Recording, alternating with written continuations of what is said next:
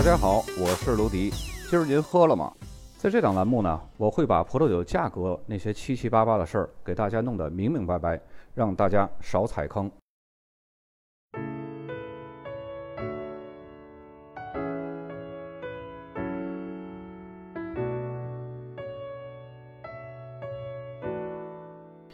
很多人在听到罗地秋这个名字的时候呢，第一感觉就是很高级。这种高级呢，不是很爆发、很土豪的那种高级感，而是一种具有高贵气质的高级感，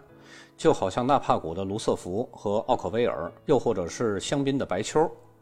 罗地丘是法国罗纳河谷产区最北端的一个法定产区，是北罗纳河谷八大特级村之一。八大特级村呢，我们一会儿再说都有哪些。这里呢，素以出产世界顶级的希拉葡萄酒享誉盛名。这里的最重要的特点就是葡萄园大多是位于陡峭的山坡上，有时候呢，这个坡度可以达到六十度。六十度啊，不知道大家有没有这个概念？顶级的越野车轮胎不打滑的情况下，动力还有足够的情况下，想超越三十度坡度上坡都是一道坎儿。大家想想，这个六十度的这个坡度是一个什么概念？这种地形啊，遇到降雨、坡顶或者是半山坡的水土呢，就会流失很严重。所以，正是这种斜坡的存在，使得当地的酒农不得不将葡萄园处理成梯田型的这种形式，防止水土流失。罗地丘产区属于温和性的大陆性气候，夏季炎热，冬季温和，降雨比较规律。这样的气候条件呢，既可以有效地避免春季霜冻的出现，又非常有利于单宁和多酚类物质的充分成熟。为什么要提到单宁和多酚类物质的充分成熟呢？因为只有这两样物质充分成熟了，风味物质才会丰富，否则只是糖分成熟了，那不会有什么风味物质，酿出的酒呢，也仅仅是酒精度数比较高，而与之匹配的结构是很匮乏的，有点像咱们人类的生理成熟和心理成熟，一个是机体结构的成熟，一个则是需要不断的积累经验，然后历练达到成熟，两者呢其实都非常重要。而单宁和酚类物质的成熟，正是葡萄可以拥有丰富复杂香气的必须要的条件。更多的详细的逻辑解析和原理呢，可以收听我另外一档专辑栏目《葡萄酒进化论》。在讲酒标这一专辑呢，咱们就一带而过，不多赘述了。此外呢，风在这里也扮演着不容小觑的角色。朝向南面或者是东南面的山坡抵挡住了寒冷的米斯特拉北风。葡萄长期沐浴在温暖干燥的南风之中呢，很少会受到霉菌病害的威胁，能够顺利达到最佳的成熟状态。产区内的葡萄园分布呢，都是在罗纳河右岸的斜坡上，覆盖于罗纳河圣西苏、阿布斯和杜皮西蒙三个镇上，共包括七十三个略地。这些葡萄园的海拔呢，都是介于一百五十米到三百二十五米之间的，沿着山坡呢，呈现出来梯田的分布状态。由于山坡陡峭，每一阶的梯田的土壤呢，仅可以种植几行葡萄树，再加上理想的南面朝向和高纬度，每一株葡萄树呢，都可以接受到充足的阳光。正像罗地丘名字的本身意思是一样的，这正是一片被太阳炙烤的山坡。罗地丘的葡萄酒酿造历史是非常悠久的，大约在两千年前，这里的葡萄酒就已经销售到其他的国家了。当时呢，是以维也纳葡萄酒来销售的。在中世纪和文艺复兴时期呢，这里的葡萄酒是非常兴盛的。在1890年，这里的葡萄园的面积已经达到了最高点。但是由于根瘤芽病毒、还有其他的疾病因素，以及第一次世界大战的影响呢，这里的葡萄园荒废了很多。在1940年，这里正式成为了法定产区，但是葡萄园面积减少的这种趋势却没有得到缓解。到了1960年，这里的葡萄园面积只剩下60公顷了。六十公顷是一个什么概念呢？众所周知的拉菲古堡的葡萄园面积是一百一十二公顷，这个相当于当时罗地丘产区整个葡萄园面积的两倍。然而呢，世事变迁，时间到了二十世纪八十年代，这里终于迎来了复兴。现在的罗地丘葡萄园面积、葡萄种植数量，还有葡萄酒的产量和品质，都得到了极大的提升。现阶段呢，罗地丘拥有葡萄园面积总共三百零八公顷。年产量呢约为一百二十六万升，这一百二十六万升呢相当于一百六十八万瓶，百分之百的产量呢都是红葡萄酒。在这里呢，号称北罗纳河谷之王的希拉是罗地丘的唯一法定的红葡萄品种。扎根于罗地丘这种变化多端的风土之上呢，希拉绽放出了难以比拟的非凡魅力。这里纬度比较高，已经是希拉可以完全成熟的最北极限了。相对凉爽的气候呢，放缓了葡萄成熟的步伐。孕育出的希拉风味浓郁集中，酸度清新宜人。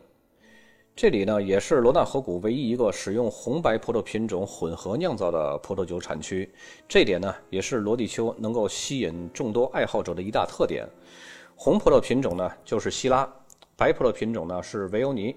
根据相关的法律法规规定呢，这两种葡萄必须要同时发酵，而且白葡萄品种这个维欧尼的使用比例最高可以达到百分之二十，但是实际中呢，一般都会维持在百分之五的上下。维欧尼在罗地丘的葡萄酒的作用呢，是增加葡萄酒芬芳的花香，使葡萄酒更优雅，同时呢，还能够使葡萄酒呈现出颜色更加深邃的作用。这里出品的葡萄酒呈现出的独特的芳香呢，包括青橄榄、覆盆子、紫罗兰和熏肉的味道，当然还有一些黑胡椒、白胡椒、蓝莓、黑莓、李子，还有皮革的味道。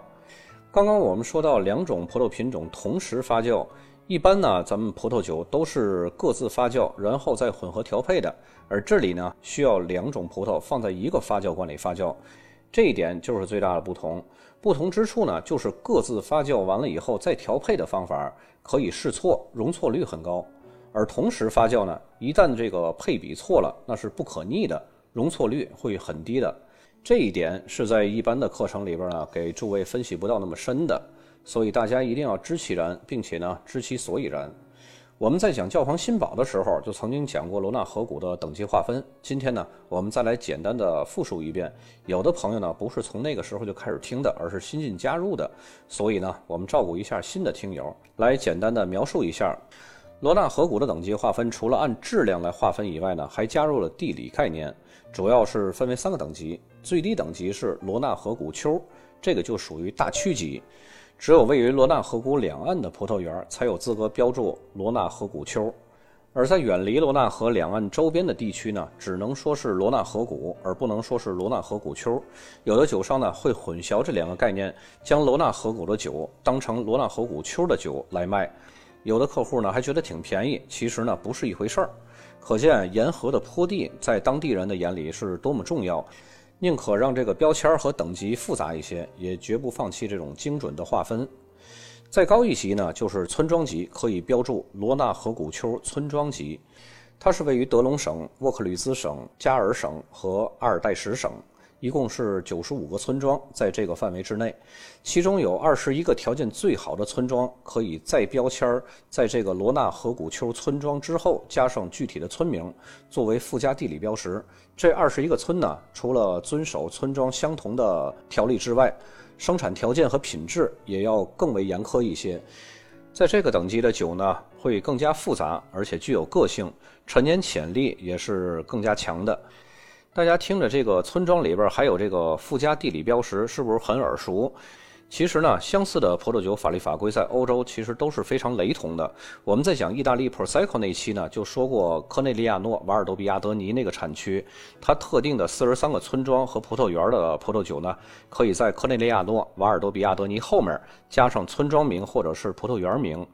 没有印象呢，或者是还没有听过的这一期的朋友呢，可以听一下上上期，就是第四十八期 Prosecco 酒标识别那期栏目。说到这儿呢，大家应该尽量形成这种举一反三的套用记忆。比方说，就像巴洛洛产区那一期，那十一个村庄中的顶级葡萄园就很像勃艮第的特级园的等级概念。这样套用记忆呢，就比重新接受一套新的巴洛洛产区的等级概念要容易很多。如果要是生成这种套用记忆呢？记这种等级划分或者是法律法规呢，一定会事半功倍的。我也会在节目中呢，尽量帮助大家多用这种套用记忆法，来节省大家的脑力，提升吸收速度。具体这二十一个可以附加地理标识的村庄名呢，我会放在文稿当中，方便大家学习。在这个罗地丘这期节目里面，咱们就不多加赘述了。再高一级呢，就是站在金字塔顶端的最高等级，十七个条件最好的独立村镇，被称为 Crew。我们以前讲过一期罗纳河谷的教皇新堡，就是这十七个被称为库尔的特级村镇之一。这十七个特级村镇呢，出产最好的罗纳河谷的葡萄酒。这些酒具有完美的骨架和肌肉，适宜陈放，并且带有鲜明的个性和特色，是最值得尝试的葡萄酒。这十七个特级村呢，分别是北面八个，南面九个。我会将这十七个特级村的地理位置图和名称呢放在文稿当中，方便大家学习。在节目中呢。咱们还是来说今天的主角罗地丘，它也是这十七个特级村中的一个，也是最北面的一个。在罗地丘有两个著名的山坡，流经阿布斯镇中心的雷纳德小溪不仅将罗地丘两大葡萄园山坡棕丘和黄金丘分割，而且还是这个产区两种不同地质结构的分界线。偏北的棕丘土壤颜色比较深，主要是含有铁矿和云母的片岩构成的。出品的葡萄酒呢，风格强劲，结构感强，单宁显著，口感浓郁。而偏南一点的金丘呢，土壤则是由浅色的片麻岩、花岗岩和石灰石组成的。出产的葡萄酒呢，花香浓郁，单宁相对来说比较柔和。另外呢，位于产区东南部的一角的土壤，它是和金秋非常类似的，稍微不同的是呢，它主要是以复合盐为主。这个金秋和勃艮第的金秋是不同的啊，大家不要把它们两个混为一谈。这两个山丘的背后呢，其实还流传着一个当地人津津乐道的故事。据说16世纪啊，当地有一个贵族，他有两个女儿，一个是棕色头发，一个是金黄色的头发。在他们出嫁的时候呢，这个贵族就把名下的资产一分为二，给两个女儿分别做了这个陪嫁。于是呢，大家伙就用他们两个人头发的颜色来给他们所不同拥有的土地来命名。不过呢，这终究是一个传说。棕球还有这个金球的名字呢，可能更多是来源于它们这个土壤的颜色差异。罗地丘产区的葡萄园所处的地形呢，还有它的地势坡度都是比较高的，水土流失呢还是比较严重的。为了避免坡顶的土壤逐渐流到坡底，这里的葡萄农呢搭建了各种石墙，把葡萄园塑造成这种梯田的风景。也正是因为这种特殊的环境，在这里使用机器是几乎不可能的。从修剪、整形到葡萄采收，葡萄园的所有劳作几乎只能依靠纯手工完成。而且有些工具呢，人力是搬不上去的，只能依靠这种滑轮车往山坡上来运输的。虽然作业成本高，执行难度大，但是无可否认，精细化的纯手工劳作为葡萄酒的品质建立起了坚实的后盾。风土条件多样化呢，也造就了酿酒风格的多样化。总体上讲啊，根据酿酒工艺的不同，产区内的生产商大致可以分为传统派和现代派。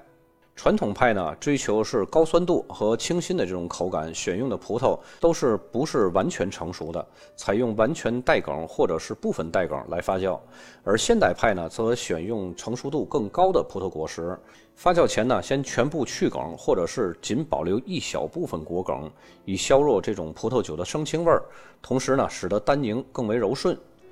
温控不锈钢罐在罗地丘产区呢是主流的发酵工具，当然了，也有不少传统派的酒庄坚持是使用这种水泥罐的。在葡萄酒陈年方面呢，部分顶级的生产商是采用百分之百的新橡木桶，比方说吉家乐世家酒庄，其他的酒庄呢一般会将新橡木桶的比例控制在百分之五十之内。一些传统派的酒庄呢，他们使用的新橡木桶会更为节制，使用的比例呢甚至可以低到百分之十。有的酒庄呢，甚至选择那种一千二到两千五百升的大橡木桶来熟成酒约。这种新旧派的做法是不是很像我们讲过那期巴洛洛的节目？其实呢，酿造工艺没有独门秘方，都是在互相借鉴。剩下的百分之三十让平凡变成神奇的，就是风土和酿酒师在调配时的灵光乍现。虽然从传统上说呢，罗蒂丘的酒是整个北罗纳河谷地区比较偏优雅的，但是现代派酿酒师对整个的萃取过程的把控和对这个新橡木桶的使用，使得很多国际风格的罗蒂丘葡萄酒呢，开始向雄壮的风格来转变了。不过还是可以抓住一些罗地丘的经典的特征和共性。首先呢，就是年轻的罗地丘酒，它会在让品酒人产生这种垂直感。让人想起它的陡峭的山坡，这种即视感啊，随着醒酒的过程，在甜美到严肃，或者是从绽放到封闭的不同风格之间来回变化，会出现好几个生命周期的高峰和低谷。有时候呢，会让人觉得它已经闭塞了，但是忽然峰回路转，又达到了巅峰。这种感觉呢，是让人非常难以琢磨的。然后就是成熟的罗地丘的老酒，在单宁柔化和香气发展演化之后呢，会让饮用者很容易联想到勃艮第的黑皮诺。在完美的气候、陡峭的山坡、充沛的阳光、绝佳的朝向，凭借这股奇妙的风土，罗地丘呢酝酿出不少的知名葡萄园和名庄好酒。比较著名的葡萄园呢，分别是拉穆林、艾维黎、拉兰德和杜克。最最著名的酒庄呢，就是吉加勒世家，它是北罗纳河谷国宝级的酒庄，它的地位相当于罗曼尼康帝酒庄在叶丘的地位。创建于1946年，如今呢已经传到了第三代。在短短不到一百年的时间里呢，这个酒庄总共获得了帕克团队三十五次的满分，堪称罗纳河谷最具传奇性的酒庄。也正是因为罗伯特·帕克成就了吉加勒酒庄，同时呢也成就了罗地丘，使得罗地丘名声大噪。在这里呢，要重点描述一下吉加乐世家旗下有三个旗舰的酒款，酒圈人称“三剑客”的拉拉拉，也就是拉穆林、拉兰德和杜克。其实杜克前面也有一个拉，应该是叫拉杜克。这三款酒风格呢是完全不一样的，品质呢却是不分伯仲的。很多爱好者呢都是以这三款酒作为罗地丘的终极目标。这三款葡萄酒呢，是在新橡木桶培养熟成长达四十二个月之后呢，依照在黄金丘的拉姆林葡萄园、还有拉兰德、还有在棕丘的杜克葡萄园这三个葡萄园呢，区分开来酿造装瓶。这三款酒的风格呢是完全不一样的。拉姆林呢，采用的是希拉和少量的维欧尼酿成的，酒款风格呢是优雅细腻，单宁呢是非常丝滑柔顺的。拉兰德呢，则是由百分之百的希拉来酿成的。酒体醇厚，单宁强劲。杜克的风格呢，则是介于拉兰德和拉穆林之间的这种风格，优雅又不失力量感。当然呢，我在这里不是给人家做广告啊，人家也不需要我做广告。他们家的酒呢，也是价格不菲的，三款旗舰款，每一款的价格都已经比肩波尔多左岸的一级庄了。如今呢，罗地丘的。整个面积比七十年代的时候扩大了四倍，已经成为了世界顶级葡萄酒产区之一了。葡萄酒的价格呢，已经扶摇直上了，成为世界上最昂贵的葡萄酒产区之一了。之所以罗地丘的酒贵，除了品质好，还有一个因素就是产量少。我们刚刚也说到了，这里每年的产量是一百二十六万升，相当于一百六十八万瓶。说这个产量呢，大家可能没有概念，咱们来对比一下，同样名气很大的波尔多波亚克村，也就是拉菲、拉图、牧童这三家一级庄所在的那个村子，它的年产量是八百五十万瓶，是罗地丘的五倍。还有一个村子呢，就是被誉为精品村中的精品村——波美猴村，它的年产量也在五百三十万瓶，也是罗地丘的三倍多了。这样一对比呢，就知道罗地丘的产量是多么稀缺了。尽管罗地丘的产量少，但是风格的复杂多变化，可以说是没有哪个酒庄或者是葡萄园可以代表这里的风土的。尽管吉加勒世家呢是罗地丘当之无愧的推广大使，但是呢却很难说他们的酒代表了整个罗地丘的风格。就好像在勃艮第，即使是世纪酒王罗布尼康帝也没有办法代表整个叶丘的风格，是一个道理。罗地丘的复杂呢，首先体现在这个“丘”字上。这个陡峭成六十度的山坡产区，不仅考验了各个栽种者的技艺和耐心，也造成了山顶和山腰不同质量的风土条件。所以呢，不同酿造者在不同高度的斜坡上种植葡萄，采光和气温不同，所产生的葡萄酒风格和质量很难做到整齐划一的均质。复杂的第二个方面呢，体现在土壤上，就好像刚刚我们说的棕球和金球。土壤的不同造成的葡萄酒的风格也是很难以保持一致性的。最后一点呢，就是酿酒工艺的复杂。虽然根据法国原产地命名法规，罗地丘只能生产红葡萄酒，但是他们可以在希拉之外添加不超过百分之二十的维欧尼白葡萄。这种不同比例和稳定度也就加剧了他们风格的复杂差异性。同时呢，还有新旧派之分，也使得葡萄酒的风格呢更为复杂多样。由于上述原因呢，罗地丘的风格是很难概括的。接下来呢，我们在介绍酒标的同时，如果有比较出色的酒庄和代表性的酒款呢，也会着重介绍一下。接下来呢，咱们逐一解析酒标。首先，第一张酒标，大家看左边箭头靠中下方的，就是显示罗地丘；左边下方的这个箭头呢，显示是吉家乐世家。这是大名鼎鼎的，在罗地丘数一数二的，不能说数一数二，是独一无二的这么一个最大牌的酒庄。右边呢是阿布斯堡，这是它这款酒的名字。刚刚我们在介绍产区的时候也提到过，这个阿布斯镇是整个罗地丘最重要的一个种植区。接下来第二个酒标呢，左边的箭头显示是罗地丘，然后右边右下角的箭头显示的是加布勒酒庄。这个酒庄也是在当地非常著名的一个酒庄。接下来第三个酒标，右上角的标识写的是杜克，这款酒呢就是咱们刚刚提到的吉家乐世家那个拉拉拉三款旗舰款的其中之一，杜克葡萄园的。然后中间这个箭头呢指向的是罗地丘。右下角箭头指向这金色的 logo，也是吉家乐世家。这款酒的价格可以媲美波尔多左岸的一级庄。再接下来这款酒呢，也是拉拉拉的其中一款，是拉兰德的。右上角标注的这个就是拉兰德葡萄园然后这个也是吉家乐世家，在右下角显示的这个箭头指向就是吉家乐世家。左边的箭头显示是罗地丘。这个拉兰德呢，刚刚咱们也介绍过，这是用百分之百的希拉来酿成的。再接下来的酒标呢，大家看到也是拉拉拉的其中一个，呃，拉姆林。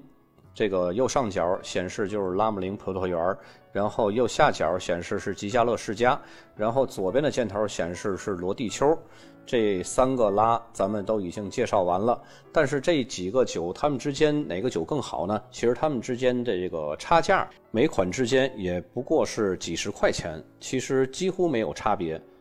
再接下来的酒标呢，大家看到左边中间的箭头是罗地丘，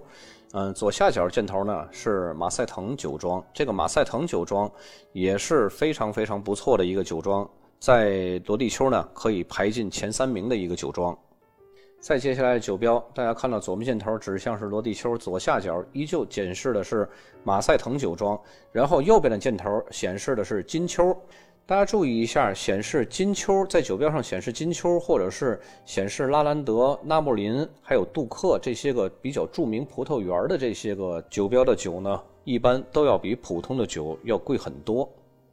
普通的罗蒂丘的酒呢，也就是大几百，但是带上金秋或者是棕秋这样的酒呢，就要比它贵上三四倍。如果要是像刚刚我说的吉家乐世家那三个拉拉拉，他们的价格就会达到几千块。所以在选择罗地丘的酒的时候呢，首先是罗地丘，比它高一点的呢，就是金丘、棕丘，还有一些个比较著名的葡萄园。如果再想要品质高一点的呢，就挑选它这些个比较著名的酒庄。再接下来酒标呢，左边箭头是罗地丘，然后左下角依旧是马赛腾酒庄，然后右边的箭头指向就是拉兰德葡萄园，跟那个吉家乐世家的拉兰德是一个葡萄园啊。